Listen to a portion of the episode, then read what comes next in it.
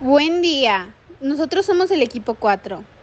Respecto al video Cosechando Estrellas, donde José Hernández cuenta sus experiencias al ser el primer campesino que se convirtió en astronauta, nosotros pudimos reflexionar lo siguiente.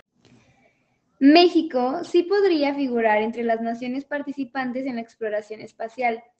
Hay varios ejemplos de mexicanos que ya han sido parte de proyectos respecto a esto. Por ejemplo, Rodolfo Nerivela fue el primer mexicano en ir al espacio.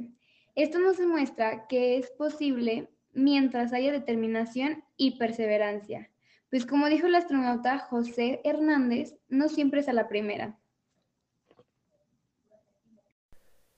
Para que México logre un desarrollo científico y tecnológico que lo posicione a nivel mundial, necesita más interés y atención de parte de la sociedad hacia esos temas.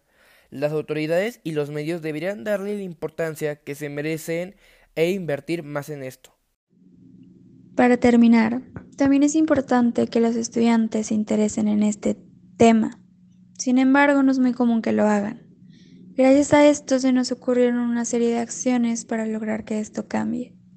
Por ejemplo, deberíamos empezar a hablar más sobre estos temas y entender que no están tan lejos de nosotros como muchos podrían creer. También podríamos comenzar experimentando algo respecto a esto en maneras más simples o accesibles.